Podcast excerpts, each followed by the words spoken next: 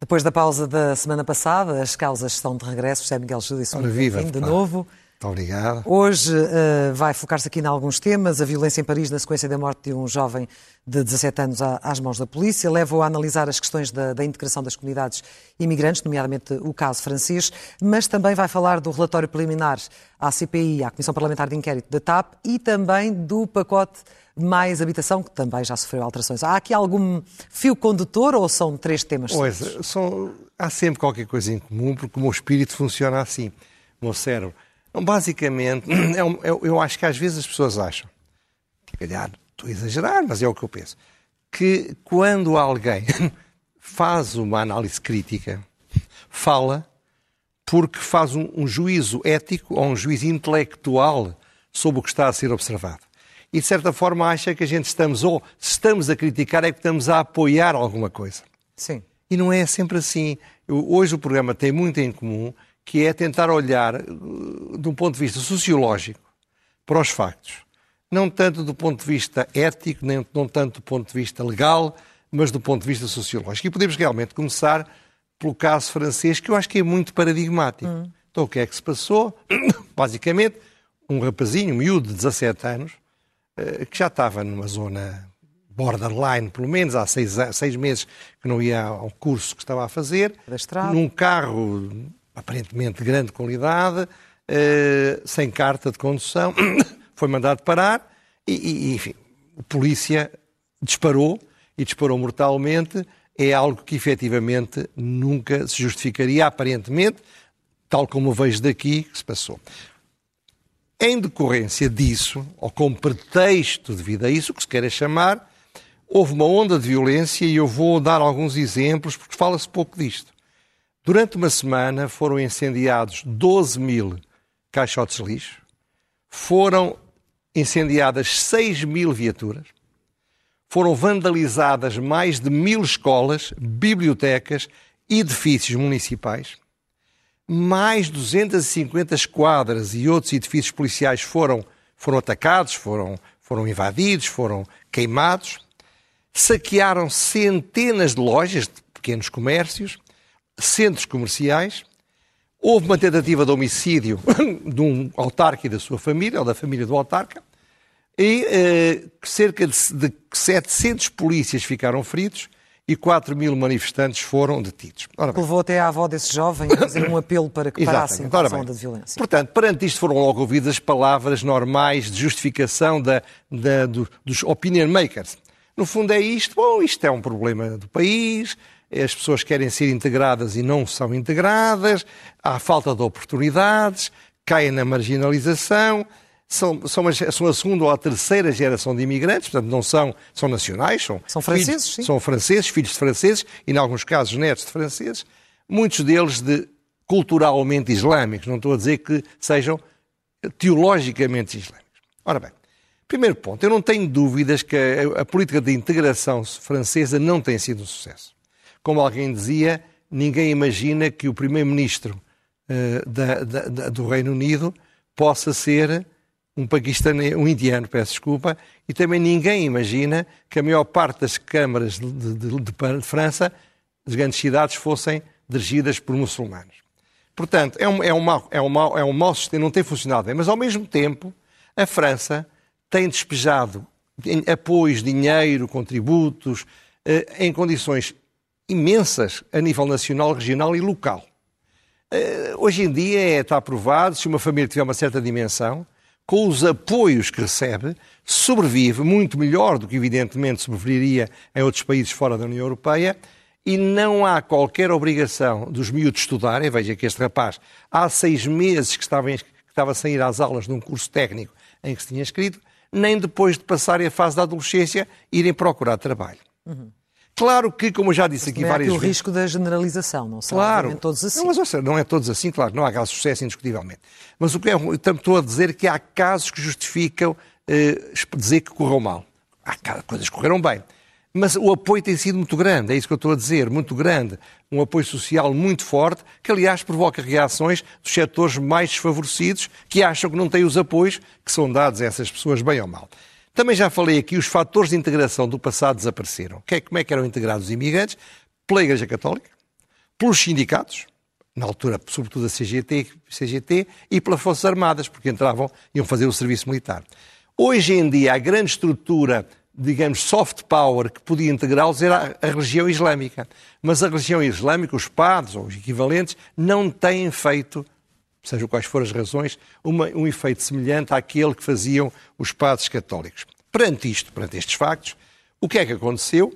Eh, o sistema, o sistema social funcionou, o Estado de Direito funcionou, o polícia foi indiciado de um crime de homicídio voluntário. Sim, sim. E, portanto, vai ser analisado, vai ser julgado. Isto é que é o Estado de Direito a funcionar. O que não é admissível, fazendo agora um pequeno juízo ético, é que, perante um caso que, que, que obviamente até pode ser verdadeiramente um caso de homicídio voluntário, só a investigação determinará, a consequência seja arrebentar com Paris. E, sobretudo, arrebentar com aqueles, por vezes, tão ou mais desfavorecidos que o, que o rapazinho que foi morto. Porque estes pequenos comércios são de pessoas iguais em termos de nível de vida daqueles, daquelas famílias que por ali vivem naqueles bairros Mas em França não é a primeira vez, José Miguel Ju disse que estes episódios acontecem porque são apropriados por grupos eh, mais radicais que nada não, têm a ver, nomeadamente, oh, oh, claro, com estas não, comunidades. Não, estou de acordo consigo, não, não são apropriados. Isto é uma cultura que se impõe, são milhares, dezenas, centenas de milhares de pessoas. Portanto, não é uma, isto não é uma coisa organizada por, pelos radicais anarquistas, não. Ora bem, mas eu não quero fazer um juízo legal, nem quero fazer um juízo ético, quero analisar sociologicamente este problema. Por isso vou partir de uma hipótese. Vou dizer assim: não há a mais pequena culpa, a mais pequena responsabilidade, tudo isto é justificado, tudo isto tem fundamento, tudo isto, no fundo, não permite fazer uma censura aos que fizeram o que fizeram. Vamos assumir essa hipótese de trabalho. Ora bem, esta situação, no entanto, este comportamento violento tem efeitos independentemente de ter causas, não interessa para o, para o caso deste momento. Em primeiro lugar, gera uma tendência injusta, como é óbvio, mas muito intensa, de hostilidade aos imigrantes ou às pessoas que têm uma origem magrebiana. Pá, como você diz aí bem, uns pagam muitos por outros que provavelmente esse é que teriam culpa. Segundo, gera-se a convicção que o Estado é fraco, porque o Estado não é capaz de proteger as pessoas e os bens. Porque Repara, o Estado. Isto aconteceu durante uma semana. Sim. Estava, havia uma espécie de guerra civil. Bom. Terceiro, gera-se imediatamente uma nostalgia por uma idade do ouro, entre aspas, onde havia autoridade, onde havia ordem, onde, onde havia disciplina, onde estas coisas não aconteciam. Nós sabemos que a história não é assim. Muitas vezes disse que essa nostalgia, no fundo, é a nostalgia da nossa infância ou da nossa juventude em que nós achávamos que tudo era maravilhoso, desiladamente porque éramos jovens. Seja como for, o que isto tem é que há uma degradação da coesão social, há uma deslegitimação do poder político e há uma aceitação indiscutível, eu peço desculpa, uma recusa da aceitação das regras da democracia formal. A ideia que o sistema jurídico a punir um político criminoso não tem qualquer relevância. Sim. O que importa é fazer uma espécie de guerra civil. E é aí que ganha campo a extrema-direita? A extrema-direita, já hoje, já, mais extrema-direita até do que Le Pen. Nomes, pôr os nomes às coisas. Primeiro, medidas anti-imigração anti vão ser inevitavelmente aumentadas. Porque é a pressão da opinião pública. Segundo, o presidente Macron, que repare, ganhou por pouco, 58-42, a, a Marine Le Pen na segunda volta, há de um ano, eh, eh, vai perdendo cada vez mais legitimidade. Marine Le Pen foi considerada, de todos os políticos, o mais ponderada, mais equilibrada, a mais sensata, não se tomou posição de um lado nem tomou posição do outro. Porquê? Porque ela tem uma imagem tão forte de ser autoridade que ela pode não exercer todos os dias a demonstrar que a tem. Quarto, segundo revelou Jaime Nogueira Pinto, eu não vi essa sondagem, houve uma sondagem no dia 6 de julho que há a pergunta que é quem acha que mais pode resolver este problema da integração dos imigrantes? Em primeiro lugar, Marine Le Pen. Segundo lugar, o líder do partido, Marine Le Pen. E em terceiro lugar, só em terceiro lugar, o Presidente da República, Macron. Macron. Isto é, há cada vez mais condições de que a Marine Le Pen venha ganhar as eleições de 2027. Portanto, pouco importa aqui, para mim, nesta análise que estou a fazer, por isso é que eu digo, quando digo as coisas não quer dizer que eu concordo ou discordo. Estou apenas a dizer, sejam quais forem as causas daquele comportamento, aquele comportamento que eu não quero julgar do ponto de vista jurídico, tenho opinião sobre isso, evidentemente, vai ter este efeito. Vai ter o efeito rigorosamente oposto do que aquilo que as pessoas que põem uma, a mão por cima destes anarquistas ou destes violentos, que não são criticados, veja o caso, do, já falaremos isso também, do, do cartoon. Eu estive a ver os cartoons deles.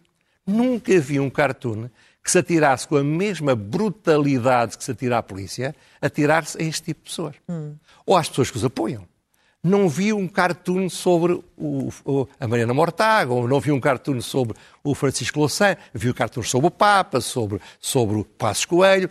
É um direito perfeitamente legítimo, mas o ponto aqui é que o resultado é exatamente o contrário do que se pensa. E porquê? Porque as sociedades democráticas ou liberais são muito frágeis são muito sensíveis aos problemas. É um equilíbrio permanente entre a liberdade e a segurança, entre o pluralismo e a ordem, entre a liberdade e a democracia. E as pessoas, muitas delas, ambicionam ter o melhor dos dois mundos. É exatamente. Se não há um equilíbrio nisto, se há excesso de liberdade, há caos. Se há excesso de democracia, há autoritarismo. Porque, as, as, não tenha dúvida, a opinião pública dominante, maioritária, quer autoridade a qualquer preço. E é nisto que estamos. E, portanto, é isto que, me, que, que eu temo, porque eu acho que este problema não é um problema que os franceses sejam de uma raça diferente. É um problema cada vez maior na Europa. E não apenas exatamente dos franceses. E, é, e essa autoridade, quando não se exerce, perde-se. Ora bem, assim chegamos ao relatório preliminar da Comissão Parlamentar de Inquérito à TAP. É também muito crítico das conclusões deste relatório. Acha que foi feito à medida para, como se diz, lavar mais branco? Não, eu acho, eu acho, em duas palavras, para ser simples, é um aborto do ponto de vista técnico-jurídico e é um frete político ao governo. Tão simples como isto. Repare, quando um partido tem maioria absoluta, há uma mudança da lógica do sistema político. Em vez de ser a Assembleia da República a mandar no governo, é o governo que passa a mandar na Assembleia da República. Só isso é que permite que, que como é que ele se chama, o, o Ministro da Cultura, ou, ou o comentador político que está por trás do Ministro da Cultura, Pedro Adão e Silva. tenha feito, tenha criticado os deputados da forma que o fez. Ora bem, portanto, isso não é, não é isso que me importa. De novo, não estou a julgar, não é um problema ético. Estou apenas a dizer é que quando as maiorias absolutas exageram na forma como exercem o poder sobre a Assembleia da República, isso acaba por ser altamente contraproducente. Porque, repare, independentemente do que diga o relatório, que ninguém vai ler a não ser três ou quatro especialistas, é, há coisas que são óbvias que resultaram disto. Primeiro, há uma, é inevitável, concluir-se que o, que o Pedro Nuno Santos e os seus muchachos e muchachas governavam muito mal isto. Saem muito mal disto. É, é, ficou claramente evidente que o ministro Galamba não tem o perfil nem as características psicológicas para ser ministro.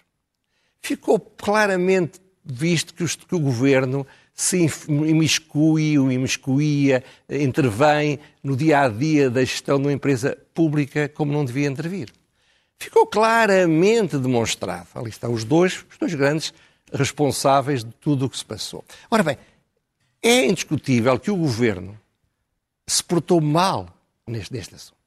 Ora, quando o relatório, em vez de ser um relatório moderado, ponderado, cauteloso, que pusesse um bocado a mão por baixo do governo, como se espera da maioria, mas reconhecesse, ao menos registar, ao menos dizer passou-se isto, passou-se aquilo, passou-se aquilo outro.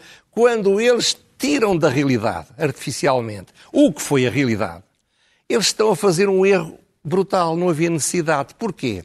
Porque se eles fizessem um, um, um inquérito, um relatório normal, ponderado, equilibrado, sensato, o problema da Comissão de Inquérito tinha morrido. Já estava a morrer. Com este relatório renasce e vai ficar aí, porque vai continuar a ser tema dos meios de comunicação, tema das oposições, porque é de tal maneira absurdo fazer de todos nós parvos e tratar como, como inimputáveis os deputados. E também causa dano na, na, democracia. A tal percepção de que falava há pouco das pessoas, até porque muitas delas assistiram durante dias claro, a fio claro. ao que estava claro, a acontecer. E portanto, e portanto, eles tinham uma telenovela que não lhes estava a correr bem.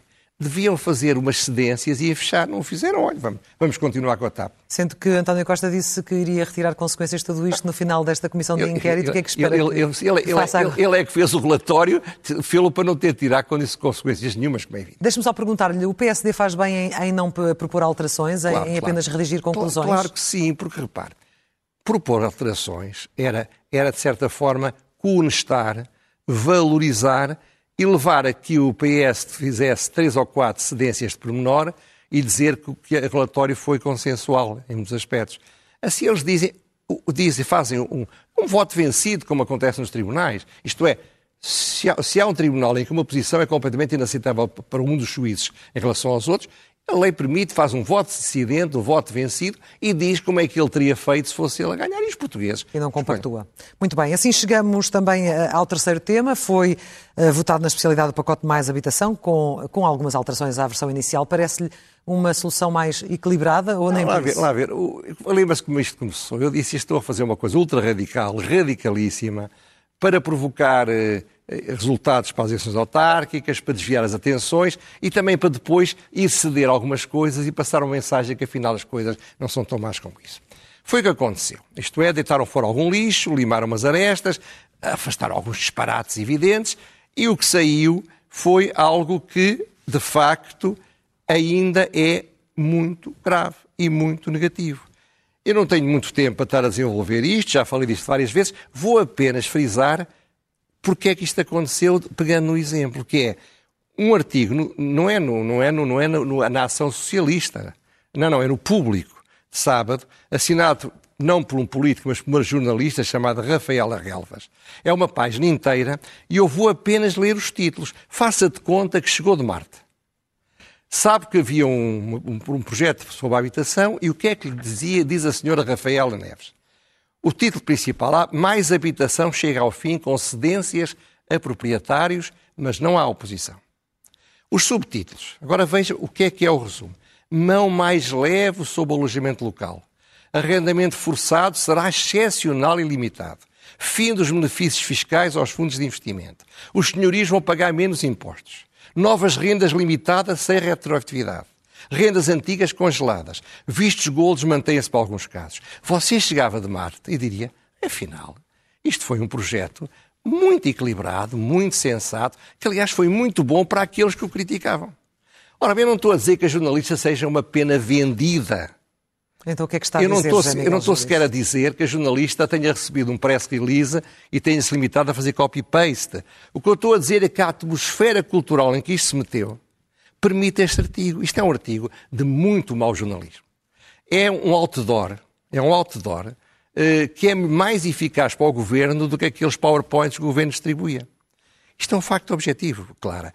Eh, eh, eu bem sei que há uma reação corporativa, que os jornalistas são todos fantásticos. Serão todos fantásticos, mas aqui esta senhora não esteve bem. Ela devia ter feito um, um, um texto. Não destacar apenas esses pontos positivos e destacar outros? Não, não é são positivos, é, é, os títulos, claro. É a forma como isto é apresentado. Isto é apresentado de uma forma tal que uma pessoa que não acompanha tudo e lê só os títulos chega à conclusão que isto foi realmente é um projeto de que é que se queixam. Quem ganhou foram os senhorios, cedências aos senhorios. Sim, mas também uh, em relação a, aos inquilinos, que vão ter apoio Agora, o grande rendas. problema é o reputacional, claro. Nós somos os, estamos ao lado dos inquilinos e, e, até, e também estamos ao lado dos senhorios, tudo isto é maravilhoso, porque os danos reputacionais num mercado muito sensível, que é o mercado do investimento imobiliário. Mas quando se perceber que isto foi um disparate, não teve efeitos nenhums e só teve efeitos nefastos, é daqui a três ou quatro anos, nessa altura, um outro jornalista vai fazer uma outra página, que é um cartaz de publicidade ao governo, e mais um PowerPoint é feito e descobrem-se mais alguns culpados que não será, obviamente, o governo, se for o governo do Partido Socialista. E daí a sua preocupação em relação aos efeitos que isto tem na percepção pública, Exatamente. tal como os anteriores. Exatamente. Tanto como a sapida, é, é, tal, tal como é está a acontecer isto, em França. As coisas acontecem, não estou a dizer que é bom ou que é mau, não estou sequer a dizer que isto não é uma boa estratégia política. Estou apenas a dizer que os efeitos vão ser esses. Ora bem, vamos às rubricas habituais, começando pelo elogio.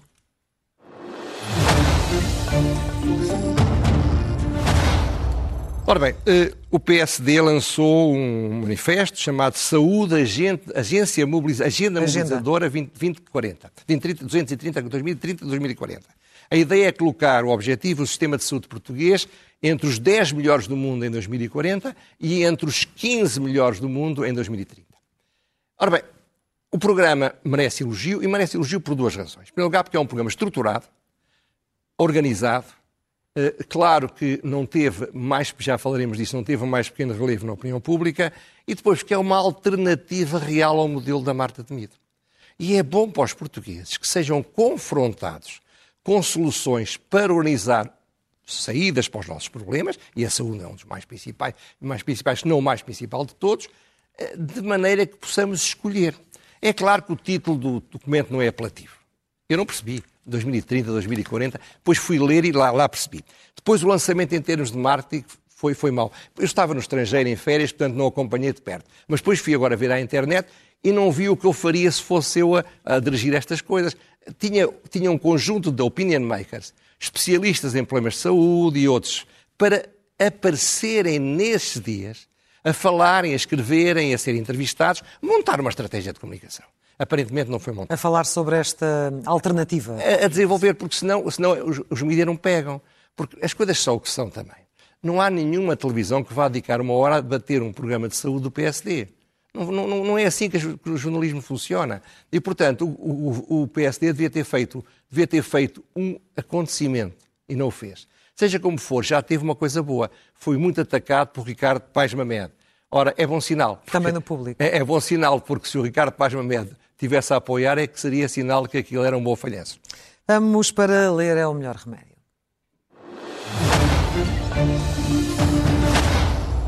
Ora bem, é, é, é um livro de um homem que foi CEO da Capgemini em Portugal, é hoje em dia advogado, sócio de advogados, sócio de uma sociedade de advogados, não importa qual, e reeditou um livro que tinha escrito há 20 anos e que se chama Sem Argumentos, a lógica, a retórica e o direito ao serviço da argumentação. Paulo Morgado. Paulo Morgado. Porquê é que isto é importante? Porque em Portugal argumenta-se mal. Isto, a argumentação é retórica, é uma ciência, é uma arte, é uma coisa que se aprende. Em Portugal aprende-se pouco. Você reparará que na maior parte dos cursos universitários de pessoas que têm de argumentar, veja o caso dos advogados, ninguém Sim. ensina argumentação. Os jornalistas, ninguém ensina argumentação. E olhamos, por exemplo, para outros exemplos, noutros países, nos anglo-saxónicos, que têm um grande poder de argumentação. E, portanto, e, portanto é, este livro pode ser útil porque não basta ter bons argumentos, não basta ser inteligente, não basta saber falar, é preciso saber argumentar. A pergunta sem resposta a seguir.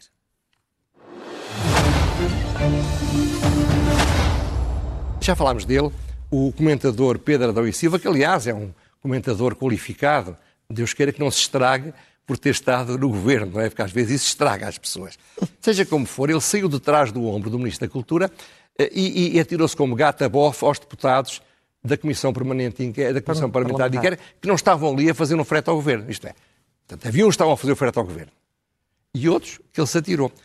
Honra-lhe seja, alguns do PS tiveram a coragem de se revoltar. A começar pelo Lacerda, Lacerda Salles. Salles, presidente da Comissão. O anterior Presidente Exatamente, também. o anterior Presidente, Alexandre Leitão, a, a, a, a Isabel, Isabel Moreira, Isabel... filha de Adriano Moreira, e, e outros. Quer dizer, portanto, graças a Deus, ainda há vozes livres, porque o Pedro, este Pedro Adão e Silva é o chuchu, é o novo chuchu de António Costa, manifestamente. Como é que justifica este tipo de, de atuação?